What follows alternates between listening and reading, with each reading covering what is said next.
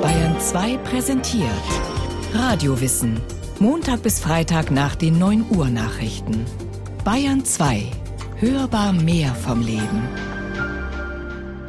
Kaum hatten sich die effischen Vormenschen in Ostafrika von den Bäumen heruntergehangelt, rannten sie hungrig und speerfuchtelnd den Antilopen und Gazellen in der Savanne hinterher. Und dabei sind sie dann, einer schob den anderen vor, ins feindliche Ausland geraten. So hatte man es sich lange Zeit vorgestellt. Heute weiß man es besser. An Come and Go with Me war am Anfang überhaupt nicht zu denken. Ich glaube nicht daran, dass nun diese frühen Vormenschen also einen derartigen Aggressionstrieb hatten, so wie das manchmal dargestellt wird, dass man also nun da sozusagen gleich auf die Jagd gegangen ist. Es, es wird im Gegenteil, es wird so ge gewesen sein, dass nun die frühen Menschen da überhaupt nicht gejagt haben. Natürlich musste irgendwo die entsprechende Nahrung herkommen, aber das war meiner Meinung nach eher dann eine Art Aasfresserverhalten. Friedemann Schrenk vom Hessischen Landesmuseum Darmstadt gräbt im ostafrikanischen Staat Malawi nach Fossilien unserer menschlichen Vorfahren. Mit Geologen, Geographen, Ökologen analysiert er, was an versteinerten Pflanzen, Samen, Feuerstellen, Pfeilspitzen, Essensresten und anderen Zivilisationsspuren neben den Knochenresten liegt. Die Forscher wollen wissen, wie haben die Frühmenschen gelebt und was hat sie dazu bewogen, fortzugehen aus dem Garten Eden, der Ostafrika mehr noch als heute vor einer Million Jahren gewesen ist. Eine nicht sehr appetitliche Enttäuschung also.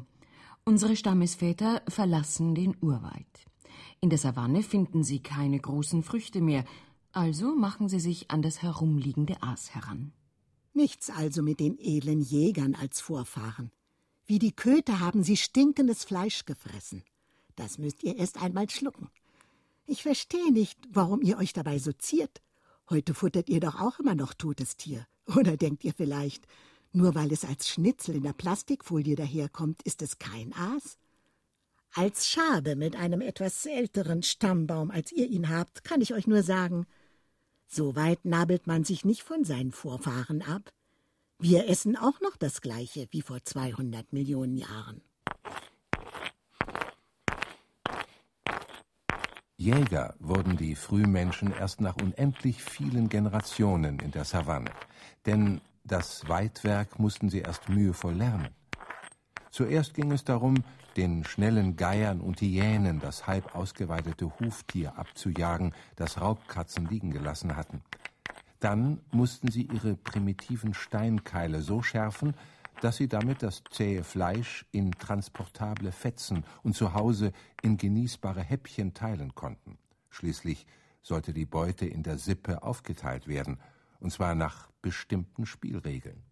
Erst als sie mit dem Aas richtig umgehen konnten, wurden die Frühmenschen reif für die Jagd. Nur in einem aufeinander eingespielten Team hatten sie eine Chance, fette Beute zu machen. Nur mit speziellem Werkzeug war es möglich, das Beutetier zu erlegen, auszuweiden und zu zerschneiden. Danach brauchte es noch einmal viel Zeit, bis sie ihre Lebensweise nach den Tierherden richteten, die in Ostafrika im jahreszeitlichen Rhythmus herumzogen. Gerd Christian Weniger leitet das Neandertal-Museum bei Düsseldorf, ein Spezialist also für unsere Vorfahren und ihre Probleme. Man bewegt sich jahreszeitlich abgestimmt in einem bestimmten Territorium. Und wenn man feststellt, dass in der Trockenzeit bestimmte Seen, bestimmte Flüsse nicht mehr genügend Wasser liefern, entsprechend auch äh, die Jagdbeute an den Tränken geringer wird, dann kann man sich anders ausrichten und versuchen, andere Regionen anzusteuern.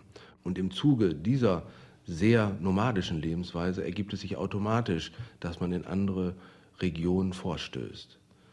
Und im Zuge seiner kulturellen Entwicklung, und das ist ja das Entscheidende gewesen, hat der Mensch mit immer neuen Kulturtechniken die Chance gehabt, sich auch immer neuen Umweltbedingungen anzupassen und auch völlig neue Ökotope zu besiedeln, die er ursprünglich nicht besiedeln konnte.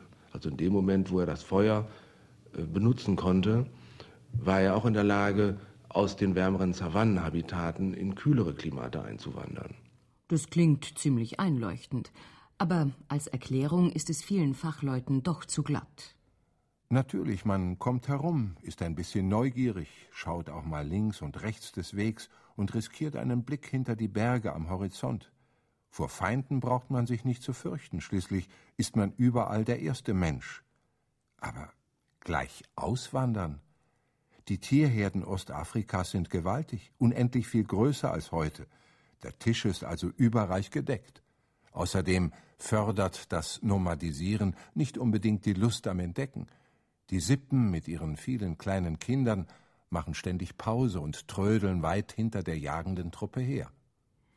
Die Anthropologen finden in den Gesteinen Ostafrikas nichts, was triftig beweist, warum Homo erectus, der erste richtige und aufrecht gehende Mensch, vor einer Million Jahren sein ostafrikanisches Paradies verlassen hat. Daher verlegen sie sich gezwungenermaßen aufs Spekulieren. So auch der Münchner Evolutionsbiologe Josef Reichholf. Wir wissen aus bestens dokumentierten historischen Vorgängen, welch wichtigen, welch eminent wichtigen Einfluss die Krankheitsgeschichte auf Verteilung und Häufigkeit der Menschen, der Menschheit ganz allgemein genommen hat.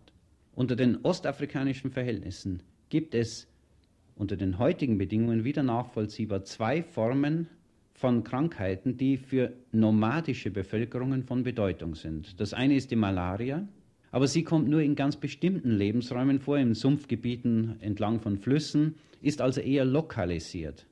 Und die zweite, in der Auswirkung weit gefährlichere Erkrankung, weil es sich um eine schleichende Schwächung der körperlichen Kondition handelt, das ist die Schlafkrankheit. In Zeiten, in Phasen verstärkter Niederschlagstätigkeit konnten sich die Überträger der Erreger der Schlafkrankheit in großem Umfang ausbreiten, weil die Fliege, die als Überträgerin fungiert, die CC-Fliege, an Feuchtsavannenverhältnisse gebunden ist. Wenn verstärkte Niederschlagstätigkeit es den CC-Fliegen ermöglicht, ihr Areal entsprechend weit auszudehnen, werden genau die Gebiete, die sich durch einen besonders hohen Wildreichtum auszeichnen, für den Menschen unbewohnbar, weil dort die tödliche Bedrohung der CC-Fliege sich ausgebreitet hat. Und in diesen Phasen müssen dann die Menschen abgedrängt worden sein in die trockeneren Randgebiete. Und das heißt, wenn wir Afrika betrachten, zuallererst hinein in das Gebiet der heutigen Sahara, das gleichfalls mehr Niederschlag abbekam. Die Sahara war grün geworden. Und in diese grüne Sahara konnten Großtierherden einwandern. Der Mensch konnte folgen und kam auf diese Weise unter dem Druck der Schlafkrankheitserreger, also unter dem Druck letztlich, vereinfacht ausgedrückt, der CC-Fliege, in die Trockengebiete der Sahara hinein und darüber hinaus in den eurasiatischen Raum.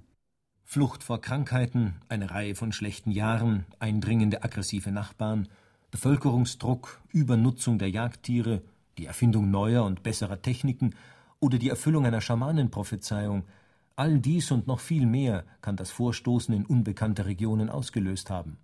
Schreibt der amerikanische Zoologe Jonathan Kingdon. Der Bevölkerungsdruck dürfte nicht so extrem gewesen sein. Wobei man aber sagen muss, dass natürlich, also auf einem begrenzten Raum, ja, auch damals, wie das heute auch der Fall ist, nur begrenzt natürlich äh, Menschen leben können. Es kann natürlich auch sein, dass lokale Krankheiten, die eigentlich dann dazu geführt haben, dass man sich äh, ja nicht mehr so sehr wohl fühlt an der Stelle, wo man war, dazu geführt haben, dass hier äh, die Menschen ausgewandert sind. Aber äh, wir haben keinerlei Nachweis eigentlich dafür, dass bestimmte Bereiche dann förmlich entvölkert gewesen wären anschließend. Ja. Insofern glaube ich, dass vielleicht doch noch etwas Viertes hinzukommt und das ist möglicherweise dieser ganz natürliche oder dem Menschen eigene Drang zur Erkundung äh, fremder Dinge. Ja? Also ich glaube, man sollte das nicht unterschätzen. Bravo. Was für eine mutige Behauptung. Aber ist sie auch wissenschaftlich fundiert, Herr Professor? Ein nebulöser Drang zum Wandern? Das klingt nicht gerade nach einer handfesten Theorie. Ihr Menschen wollt ja immer was Besonderes sein in der Welt. Und deswegen muss für alles eine Erklärung her. Und zwar mit stichhaltigen Beweisen. Wenn es nicht unter eurer Würde ist, schaut doch einfach mal tief hinunter zu uns. Was, glaubt ihr, hat uns Schaben in die ganze Welt hinausgetrieben? Das Wandern hat das Leben auf der Erde immer munter mobil und damit am Leben erhalten. Sonst wäre es vor dreieinhalb Milliarden Jahren nach seinen allerersten Anfängen gleich wieder eingegangen. Es hätte sich nicht über den ganzen Globus ausgebreitet und in fast jeder noch so lebensfeindlichen Nische eingerichtet. Warum sollten unsere Vorfahren eine Ausnahme machen? Mit dem Auszug aus Ostafrika beginnt ein ständiges Unterwegssein, das wohl bis ans Ende unserer Tage reichen wird. Feldzüge, Eroberungen, Völkerwanderungen, Flucht und Vertreibung, Reisen, Weltraumflüge. Die Geschichte des Menschen ist eine Geschichte des ruhelosen Umherziehens. Der erste war der Homo erectus, der aufrechte Mensch, dessen Gehirnkapazität schon die 1000 Kubikzentimeter erreicht bzw. überschritten hatte und der als Peking-Mensch bis Ostasien und als Java-Mensch bis Südostasien gekommen war. Die zweite große Auswanderungswelle brachte dann offenbar die Vorläufer jener Menschenform, die sich in Europa und Westasien zum klassischen Neandertaler entwickelte. Und die dritte, vielleicht erst vor 70, 80.000 Jahren, das war der Vorläufer des anatomisch modernen Menschen, das waren unsere unmittelbaren Vorläufer. Dreimal sind unsere Vorfahren also aus Ostafrika ausgewandert, und zwar jeweils im Abstand von rund einer halben Million Jahre. Auf Druck von außen werden die Frühmenschen wohl nicht immer wieder losgezogen sein, denn solche äußeren Widrigkeiten dürften in den hunderttausenden Jahren zwischen den Auswanderungswellen nicht dieselben geblieben sein. Die frühen Menschen wandern jedenfalls nicht mit einem bestimmten Ziel vor Augen. Nun wollen wir uns mal Peking anschauen, haben sie nicht vor. Denn selbst wenn es Peking damals gegeben hätte, niemand wusste davon. Eine für uns kaum noch nachvollziehbare Vorstellung. Unsere Vorfahren marschieren einfach ins Blaue hinein, ohne Karte, ohne Kompass, höchstens mit Blick auf die Sterne. Und wenn man sich's genau überlegt, marschieren sie nicht einmal, sie streifen umher, sie vagabundieren. Aber auch so kommen sie vorwärts. Man muss da immer in Generationen denken. Wenn also eine Generation nun 25, 30 Jahre jetzt bei Menschen dauert, dann ist es kein Problem, in einigen tausend Jahren sowohl etwas Neues herauszubilden, als auch zum Beispiel große Entfernungen zurückzulegen. Also die Ausbreitung des Homo erectus äh, von Afrika bis nach China ist überhaupt kein Problem, äh, wenn jede Generation sich nur einige Kilometer fortbewegt.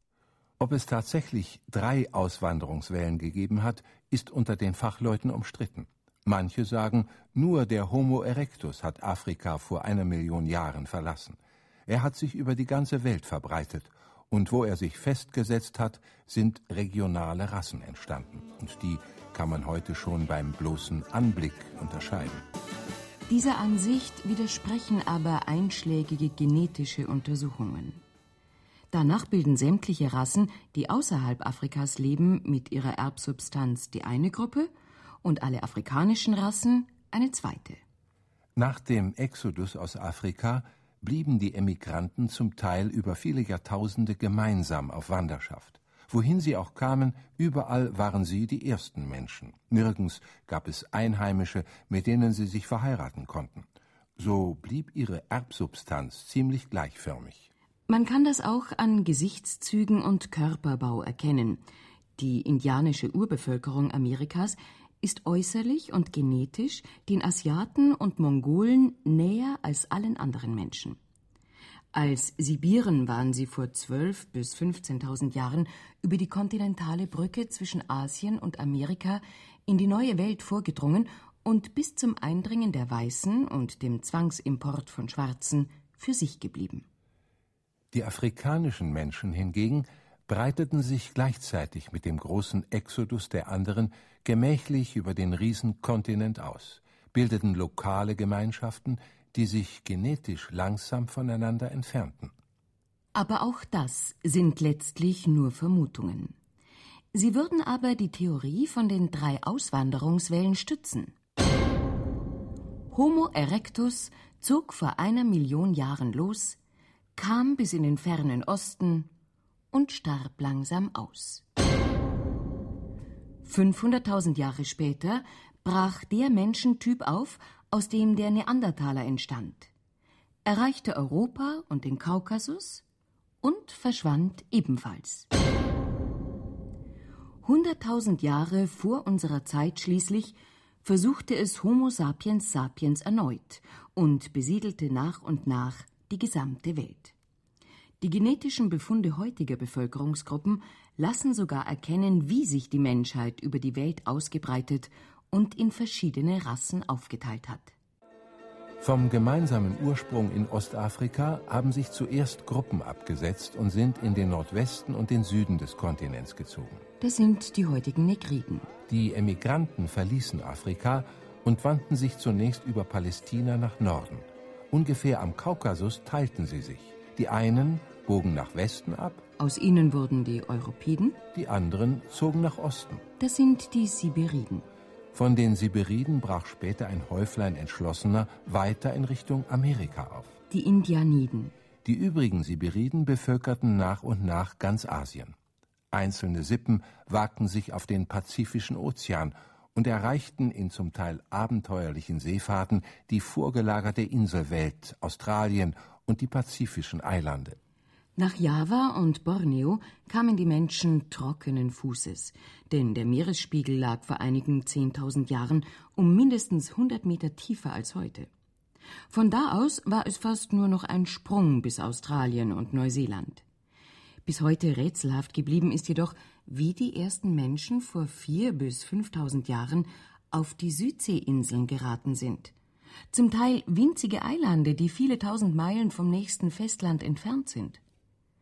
Immerhin saßen die Seefahrer in zerbrechlichen Kanus, die keinem Sturm standhielten und konnten allenfalls die Sternenkarte lesen. und dabei habt ihr gar nicht gemerkt, dass ihr unser einen auch mitgenommen habt. Mit dem Navigieren haben wir es nicht so. Deswegen sind wir bei euch als blinde Passagiere mitgekommen. Wir haben schon lange darauf gewartet, mal was Neues kennenzulernen. Allerdings waren die Verkehrsverbindungen vor eurer Zeit für uns Schaben doch nicht ganz angemessen. Ohne Menü an Bord reisen wir prinzipiell nicht. Deswegen mussten wir auch leider gut hundert Millionen Jahre auf euch warten. Ihr hättet euch ruhig ein bisschen beeilen können. Schließlich sind die Südseeinseln viel schöner als Sibirien, oder? Man sollte sich bei diesen Auswanderungswellen vielleicht zwei Dinge klar machen, auch in Bezug auf unsere heutige Zeit. Das erste ist, dass ich die momentanen Auswanderungswellen aus Afrika in einem ganz neuen Licht sehe und es bestimmt auch gut ist, das mal in der Weise zu überdenken. Und das zweite ist, dass man sich klar macht, dass äh, unsere Vorfahren und die ersten Homo sapiens Formen äh, schwarze Hautfarbe hatten. Also nicht äh, die Schwarzen in Afrika sind degeneriert, sondern wir. Unser Ursprung ist Afrika und nicht nur die Wiege des Homo sapiens dort, sondern im Grunde die gesamte menschliche Evolution wäre ohne diesen Lebensbereich Afrika und die Veränderung dort nicht so abgelaufen, wie wir das heute kennen. Und wir würden auch bestimmt so nicht existieren. Na, da habt ihr ja ein einsichtiges Exemplar eurer Gattung. Wir haben selbst Yuppies in der Verwandtschaft. Heuschrecken, Grashüpfer, Gottesanbeterin etc. Zugegeben, elegantes und intelligentes Volk, flott, immer vorn in der Mode, weit herumgekommen. Aber angenommen, die würden so ganz von oben herabreden, schwarzes Pack, primitives Gewürm, Bodenkriecher, Hinterwälder, denen würden wir sagen, ihr habt wohl bei euren Weitsprüngen das Hirn verloren.